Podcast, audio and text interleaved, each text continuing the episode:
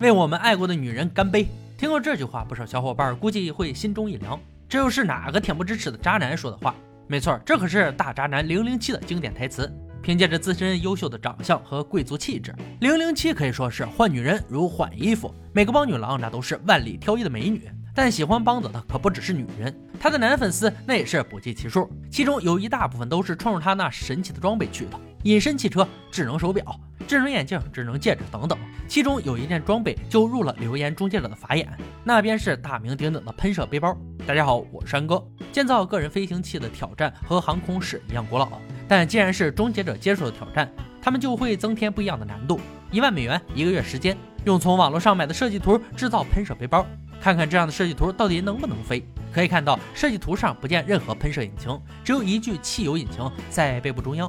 还有一对螺旋桨，就产生一架微型直升机，整个流罩产生升力和推力。设计师说，这足以承载一名两百磅重的飞行员。留言终结者后援小组即刻开始完善整备工作。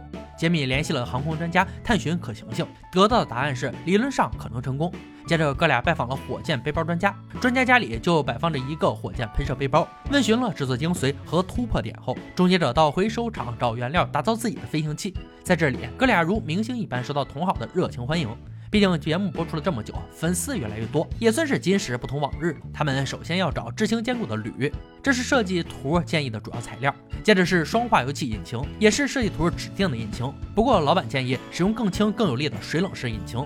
终结者欣然接受，回到工作室开始动工。今天的杰米那可真是活力十足，飞行背包这个计划让他相当兴奋，甚至愿意牺牲睡觉的时间来工作。杰米造背包主结构，亚当做整流罩。不要小看这个装置，没有它，螺旋桨产生的推力就会四散。根据设计图，亚当把厚泡棉小心的层层切开，以冰屋的方式叠在一起，形成整流罩的基本结构。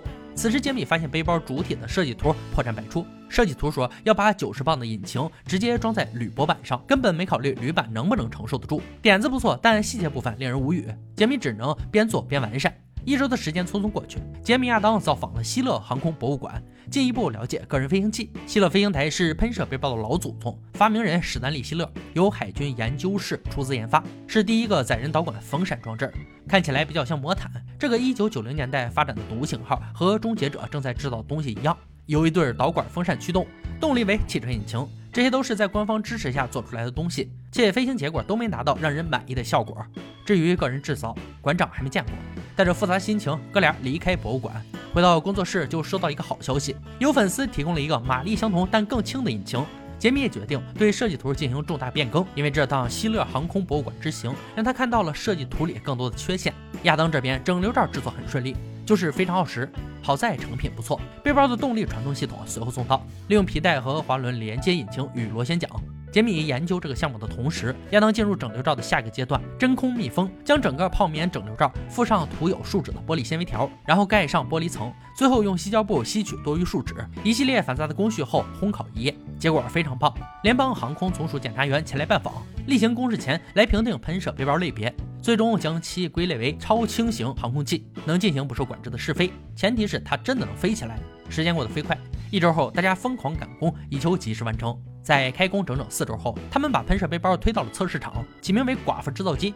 见真章的时候到了，杰米有点悲观，认为百分之二十五能飞，百分之七十五一塌涂地。亚当就更别说了，能离地一秒就没算失败吧？因为背包不完善，仍有致命可能，所以试飞员又得是我们的假人老兄了。做好严谨的防护工作后，飞行背包的首次试飞开始，引擎启动，螺旋桨开始旋转，确认没问题后，杰米打开油箱，寡妇制造机在发射台上跳动。似乎有升空迹象，但被杰米终止了。引擎没达到马力范围，要进行微调。第二次试飞开始，这次引擎运转顺利，在转速超过每分钟五千转时，寡妇制造机离开地面，似乎就要起飞。但最后的结果仍是地心引力获胜。杰米认为问题不在重量，而在推力。哥俩尝试加强推力，在螺旋桨尖端和整流罩间加了一层青木，间隙越小，推力就越大。紧跟着又把假人老兄带走，给背包减负一百九十磅。最后一次试飞不成功，变成人。看得出来，寡妇制造机已经很努力了，但依然还是飞不起来。游戏结束，挑战失败。接下来，终结者团队要挑战留言了。有人认为金字塔具有神秘的几何形状，有助于保存法老的木乃伊遗骸，能保持水果新鲜、刀片锐利，还能让操劳的人们恢复体力。这样怪力乱神的留言，在终结者这里可不多见。赶紧开始吧！制作小组网购了可以保持水果新鲜和刮胡刀片锐利的金字塔，花费三十八美元。紧跟着开始组装金字塔模型，必须完全符合埃及金字塔比例，但怎么看都觉得这是个坑人的玩意儿，所以还是自己动手制作吧。他们要建造四个等比例模型，在里头放牛奶、半颗苹果、半片人为能炖的刮胡刀片和半朵花，另一半的物品放在金字塔外当做对照。金字塔必须对准此北极。物品放在金字塔内部，离底部三分之一高，即法老墓室所在位置。搞定这个后，就可以耐心等待了。趁这段时间，再搞点有意思的事儿。成员小组用两把刮胡刀分别刮两边的脸，然后把其中一把放进金字塔，看它会不会变得锋利。接下来的两周，他将为了科学刮胡子，看看塔里的是否比塔外的刮得干净。这一试还真的让他试出了问题，明显感觉金字塔外的比较钝。不知道是不是心理作用，赶紧再来看看其他实验物。两周时间足以让牛奶变馊，苹果变烂，而塔里的苹果腐烂速度要比塔外的慢很多，肉眼可见的明显差别。这怪力乱神的东西竟然真的管用，但埃及学家并不认可这一点。就他的研究看来，没有证据显示古埃及人的思想能想到这点。法老遗骸能够不朽，是依靠木乃伊的制造过程，而非金字塔的形状。那这苹果又是怎么回事呢？抛开苹果再看别的，鲜花状况基本没啥区别，都干枯了。塔外的牛奶里面都生了小虫，里面的同样生了蛆。再把刮胡刀片送到加州科学学院，用电子显微镜查看是否有差异。首先用两千五百倍放大率观察对照两种刮胡刀，屏幕上的小森林就是刮胡刀的边缘，塔外的刀片凹凸不平就是变钝了，塔里的呢看起来没区别。三种放大率的结果几乎都一模一样。金字塔的磨刀神力似乎不管用，不过还得看看小组成员刮胡子的体验。首先是塔外对照组的刀片。刮起来相当难受。接着是塔里接触神力的刀片，也没好到哪去，一样钝。与其说刮胡子，更不如说是脸上拔毛。那么现在的问题就是苹果怎么解释？回顾一下事情发生的经过，貌似是小组成员切苹果时忘了消毒原剂刀片，两半苹果上的微生物数量因此有所不同，所以还要进行最后一个测试。这次用整颗苹果避免污染。先用漂白水擦一遍，然后放在紫外线灯下，有效杀死微生物。